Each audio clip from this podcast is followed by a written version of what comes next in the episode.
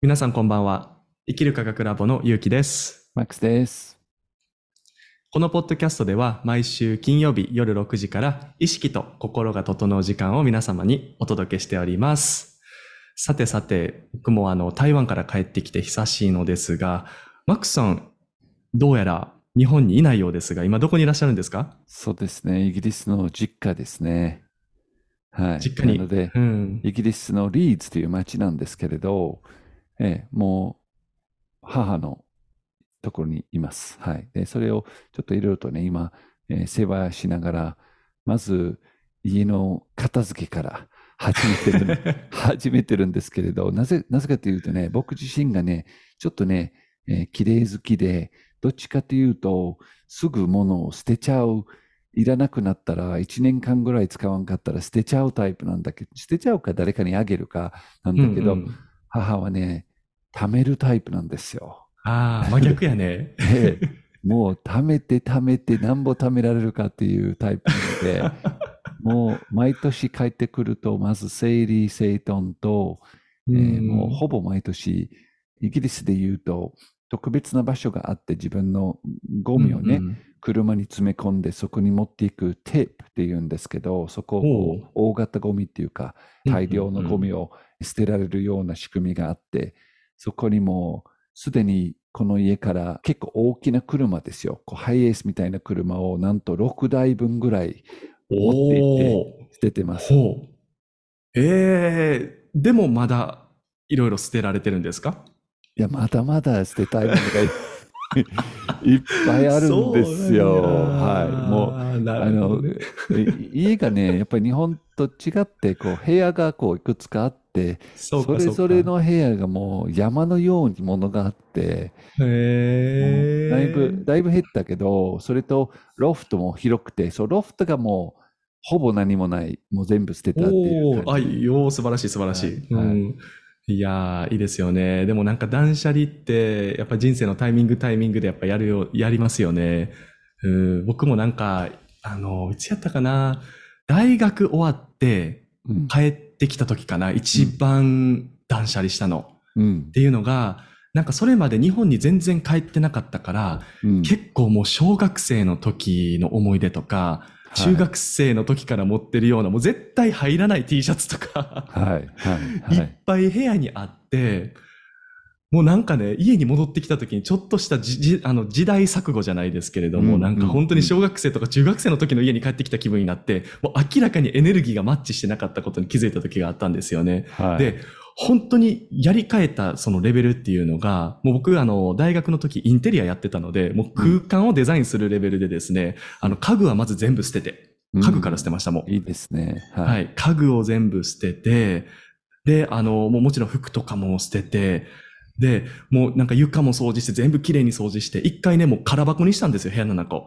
何もない状態。いいや、いい。もう、めっちゃめちゃまず空箱のままにしたいって思うぐらい気持ちよかったんですけど、うんよくよく考えたら、あ、そっか、ここでちょっと生活せなあかんからベッドとか棚もいるよなとかって思って、うん我に返りましてですね、まずやったのが、あの壁をね、あの自分の好きな色に塗っていったんですよ、ペンキで。ああ、いいですね。はい。そう、壁を塗って、で、その後に床をね、あの、大体日本の家庭ってフローリングだと思うんですけれども、フローリングってなんか、あの、まあ、好きな色だったらいいんだけど、僕のあまり好みの色じゃなかったから、あの、なんかスティックタイプのね、フローリングっていうのがあるんですよ。はい。はい。DIY 用のね、ええ。それを、あの、自分の好きな色を買って、もう貼り、貼り、敷き詰めて、おうん。敷き詰めましてですね、だから床と壁が変わってですね、で、その次にあの、カーテンとかも僕、もう、ひらひらのカーテンがなんとなくこう気に入らなかったら、それも全部と取っ替えて、うん全部ブラインドにして、うん。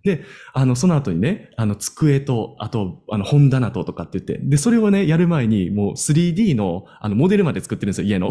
なるほど。はい。コンピューター上で作っても、ここはこの配置で、このサイズでとかで決めてやって全部はい。いいですね。めっちゃ、でもね、やっぱりやってよかったと思ったのが、うんやっぱ自分のエネルギーに合う、なんか部屋を手に入れると、なんかやりたいことがどんどんできるというか、なんか欲しい、そうですそう,、取りたいツールも絶対そこにある、分かってるし、うん。必要のないものっていうのがないから、なんかすごいスッキリした思い出があります。ええそう、本当すっきりしますね。で、もう仕事で言うと僕も同じで、仕事のところはもう物がどこにあるっていうのが場所が絶対決められた場所で、そのうん空間を整えてそこで仕事が進むって、やっぱりそれではない場所、まあ今実家にいるので、こういろいろとうんやっぱ妥協しなきゃいけないんですよね。そうね。ら、そしたらワークスペースをまず確保して、掃除して、こうんういろいろやってるんだけれど、まあまあ、まだね、こう捨てられない家具とか、自分があまりにも捨てるんで、えー自分の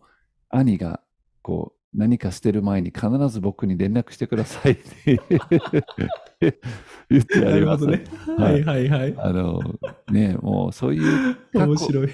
過去の思い出は、うん。もちろんね、過去に対して、えー素敵な思い出と、こう、自分の中にいろいろあるんだけれど、過去にこだわりたくないっていうか、過去は過去で、過去で十分生きてきたもんですから、そうね。なんかそこに、あの、全くゼロではないけど、こう、すごいなんか懐かしくいっぱういん戻る必要はないように僕は感じますが、どうでしょう？おっしゃる通りですね。やっぱり物って、やっぱり物質化してるだけあって、そこに強いエネルギーの、あの、アアトラクターというか、アンカーができると思うんですよね。うんで、それこそ、例えば僕が中学生とか小小学生の時の、あの、持ち物を、まあ、服、服が一番多かったんですけれどもね、うんその時は。その服がね、ワードローブにあるだけでも、その時の、やっぱりね、思考癖とかうん、感情の癖とかっていうのが、戻ってくるんですよ。うんで、まあそうですよね。古いものを見た時に、その時の記憶戻ってこない、普通に。そうですよね。うん。でもやっぱりそれってただ記憶が戻るだけじゃなくて、やっぱりエネルギー的な何かがあって、そこに。で、うんそのものの周りに、やっぱ情報フィールドがあるんですよね。その当時の記憶。そうねはいうん。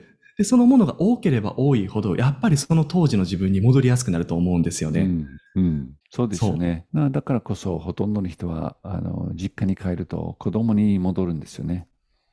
ああ、本当そうやな。あいや、うん本当にそうやと思って、うんめっちゃ今共感したのが、あの、僕ね、とあるパターンがあるんですよ。面白いパターンがあって。うんそのパターンっていうのが、あの、自分の両親以外の方々とね、お話しするときっていうのはすごく饒舌なんですよ。うん、うん、でも、家に帰ると、途端に、なんか、本当に、なんか失語症なのかなって思うぐらい言葉が出てこなくなる時がうん、うん、結構あるんですよ。うん、で、それってもう明らかに僕が小学生とか中学生の時のパターンにちょっと似てるんですよね。なるほど。はい。でもね、その症状というか、そのパターンが、これも今思い出したんですけど、減っていったのが、やっぱりね、部屋変えてからなんですよ。そうですよね。う、うんん。今すごい思い出した、それをう。ん、うん、うん。うん。じゃあ今はそういうパターンはあまり出ないんですかね？両親に会って、実家にうん。今ね、あの、本当に落ち着いて喋れるようにもなったし、ちゃんと、こう、順序立てて物事を説明することが両親にもできるようになって、うん、うん、特に母親やったかな、僕ができなかったのは。父親にはね、普通にできるんだけど、なんか母親になると突然、変に感情的になったりとかして、言葉が出なくなって、うん。なんか、もうあたかも、小学生がお母さんに言いたいことが伝わらなくて、なんか、もう意味のわからないことをずっと連呼してるみたいな。ある、ある。うん、うん、うんそれは、あのー結構辛かった。伝わらなくて。うん、うんうん。でもやっぱなんか物が減ってからっていうかね、うん、考え方が変わったのかな。それこそね。うん。でもなんか面白くない？どっちが先なのかは多分関係ないと思うんだけど、いつもどっちが先なんかなと思うのが、こう思考のパターンが変わってから、あ、綺麗にしようかなと思うのか、綺麗にしてから思考が変わるのか、どっちなんでしょうね。うん。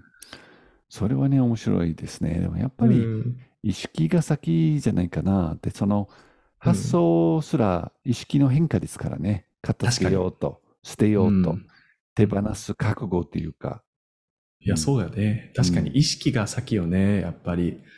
いや、あの、僕もすごくね、今回帰ってきて、帰ってくる前からね、もう今回は要するに、今母が84歳でね、ちょっと体が不自由なところがあって、ケアをするというのが、まあ、メインの目的で帰ってるんですよね。なんだけれど、まあ、僕も仕事をね、帰っている間に全くしないという選択肢はちょっとなくて、仕事大好きだからそれもしやり続けたいっていうのもあるんで、まあここで実家で仕事しながら母のケアしてるんだけれど、これはね、すごく意識のトレーニングだなと思ってるんですよね。ほうほうほう。ていうのは、というと、うんやっぱり昔の癖が出やすいんですよね、親と一緒にいると。なので、その癖が出ずに、もう本当に、まあ、根本的に自分の軸を保ちながら、えー自分の新しいフィールドを大切にしながら保ちながら、両親と接する、まあ、実家にいながらっていうことが、はい。まあ、はい一つの修行だなと思って やってます。は そうよね。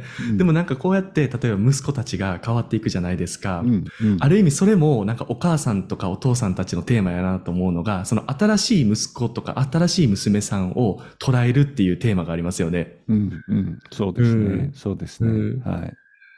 僕のね、おじさんが僕に会うたびに、いつも当時のなんか本当に幼稚園の時かなって思うような扱いをするわけですよ。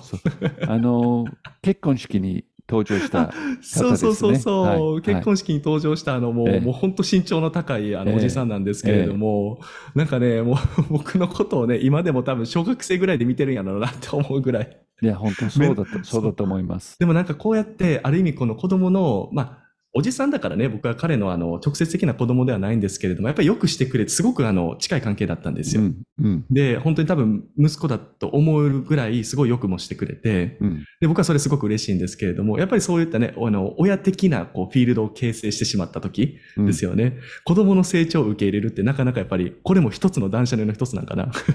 いや、もう、これはすごく難しいポイントですね。で、これはね、うんほとんどの人はそうなんですけど、実際に人々って人間は相手のフィールというか、相手の状態を記録してしまって、うん。ほ目の前の本人じゃなくて、自分の脳の中のイメージを上乗せして接していることが非常に多いんですよね。子供もそうだし、パートナーもそうだし、いろんなところもそういう現象があるんです。これ実際に人間の脳の中によくある現象で、ということは目の前の人間のあるがまま見るっていうのがなかなか難しくて、結構ね、意識レベルがとてもクリアでないと、実はそれができてなくて、ほとんどの人は、うん圧倒的な人は自分のイメージを過去の、過去の出来事も含めてそのイメージを上乗せして目の前の人を見てるんですよね。なんかそれをサポートしてるというか、そのイメージをアップデートさせなくしている要因の一つがやっぱり僕はものやなと思ってしまいますね。そうですね。ものが、ものがうんそういう過去のイメージをサポートしてると思いますね。だから、ね捨てるっていうことは非常にもう意味のある行動なんだけど、うんまあ、かといって、物を捨てたらそれで終わりっていうわけでもないんですよね。ね。断捨離、うん断捨離は、物は一つだけど、やっぱ意識の断捨離が大事ですね。うんうんうん。考え方を捨てる。手放す。そうね。うんうんうん。だからやっぱり断捨離するときも、どういう意図設定でやってるのかっていうのがすごく大事ということですよね。うんそれこそ断捨離するときにただ、ただ物を捨ててると、多分同じような意識で所有してたものがまた自分のところに戻ってくると思うんですよ。そうですね。うん、また買ってしまったら、やっぱりそこに自分のアイデンティティを見出してるじゃないですけれども、うんそれがないとやっぱ自分が形成されないということがやっぱり追加してしまうわけですよ。同じパターンを。だから断うんねえ、だから断捨離するときに何を本本質的に手放しているのか。つまりそのものが象徴している考え方とか、依存しているものだったりとか、記憶だったりとか、解消できてないしがらみだったりとか、多分いろいろあると思うんですけれども、一体自分は何を手放しているのかっていう、このエネルギーの視点で手放すといいのかもしれないよね。うん、そうですね。そうですね。本当に、あの、断捨離をする前に、ノートで書けばいいと思いますね。今の自分は何を手放したいのか、何をこう、クリアして卒業して、次のステップに行く。でこここでね、大事なポイントは僕として、自己観察日記っていうものをね、よく呼吸大学で使ってるんだけれど、過去の自分や過去の、まあ今まであった、例えば癖や習慣の悪者にするんじゃなくて、うんダメだから捨てるんじゃなくて、これはもうダメにすればするほどくっついてくるんですよ、その癖は。そうね。うん、確かに。タバコはダメだからやめなくちゃ。ね。お酒はダメだからやめなくちゃ。あの前うん言ってたように、ポルノを見るはね、もうこれはダメだから。ら。確かに。そうではなく、もう悪者にするんじゃなくて、ただ、えーそれは自分にとってどういう気持ちを起こすのか、うんそういった癖は、そういった習慣が、そういった食べ物は、そういったやり方は、どういう気持ちを起こしているのかを冷静に見て書くんです。この自己観察日記に。そして、これからそれを手放した状態の自分は、ただただうんただただ無じゃなくて、その今までやってた、例えば、食べ過ぎた自分とかね、ものを上手にお母に言いなかった自分とか、どんなうんうん自分であろうと、これからそれを手放して、どういう自分でいたいのかっていう意識設定を、ある程度明確に書いて、でそれで、この書いた通りの断捨離っていうことを物質で、それで、じゃあ実際に物を片付けたり、捨てたり、手放したりする作業に入ると、効果がね、すごく高いと思いますね。ああ、本当にそうだと思いますね。まあ、それこそね、小学生から中学生かな、ずっと貯めてたものがあったんですよ。うん。そその貯めてたものっていうのが、あの、毎年、あの、正月になるともらえる、あの、はがきあるじゃないですか。うん。明けましておめでとうございます。もう絶対に見返す見返さないものなんですけれども、これをね、やっぱり大切に大切にこう、キープしてる箱があったんですよ。うん。でもやっぱりね、そこ、これも結局あの、断捨離はしたんですけれども、やっぱりそこにいた自分っていうのが、これが友達がいる証になってしまっていた。うん。わかる。うん。一人じゃないっていう。うん。そう。ってことはそれって自分が一人だと思っていたから、それをずっとキープしていたんですよね。はい。はい。うんそうですね。なんかそう、そうそうそう。だからそういった、まあ思い出って多分そういったものが多いかもしれないんですけれども、ただそれをやっぱり断捨離すると決めた時も、やっぱ僕の中でのタイミングがやっぱあったんですよね。うん。そのタイミングよりも前だと絶対に手放せなかったし、手放そうとも思わ思わなかったんだけれども、うん手放そうと思った瞬間に多分僕はもう一人じゃないっていうところですよね。うん。こんな記憶記憶をずっと大事に大事に持ってたとしても、友達がずっと繋がってくれるわけではない。はい。はい。うん。そこにしっかり気づいて。で、気づけたからこそ手放す準備ができて、結果形としてはありがとうと言って手放すことができた。ね。そうですね。まさしくそうですね。ううん。いやいや言いながら手放していくはあんま効果ないと思いますね。うん。いやいやいやいやいやだけど、断捨離しなくちゃ、こここれじゃないと思いますね。もう本当に、その、そのものが、その癖が、その習慣が自分にとってどういう意味を持ってたのかっていうことに気づけて、うん。その気づいたことによって、自分がもう卒業する次のステップに行くから、ありがとうっていう気持ちで手放せるっていうのが、もうベストなパターンですよね。そうよね。なんかそれができた時って、本当に断捨離もすごいスッキリするし、エネルギーがやっぱ流れていくのよね。うん、うん。それこそ家の中でも、押し入れの中でも、風が通るような感覚になるんですよね。そうですね。そう。で、そこの空いたスペースにやっぱり新しい出会いとか、新しいチャンスだったりとか、そういったものがやっぱ入ってくるんですよね。うん、うんう。ん。では、目を閉じて、自分の呼吸に意識を向けます。スローな呼吸、優しい呼吸、つま先を感じて、自分の足全体を感じて、骨盤を感じて、スローな呼吸を続けながら、お腹、腰、背中、胸、肩、腕、手と指、首と頭、全身を感じながら、スローな呼吸、スローな呼吸で、体を安心させる。つま先から頭のてっぺんまで安心感を感じてでは体を少し動かして軽く動かして足も動かして腕も動かして準備ができたら目を開けましょうはいこれで今日のポッドキャスト終わりにしたいと思いますがまた来週えー皆さんと楽しい会話ができるように楽しみにしてます。またよろしくお願いします。バイバイ。バイバイ。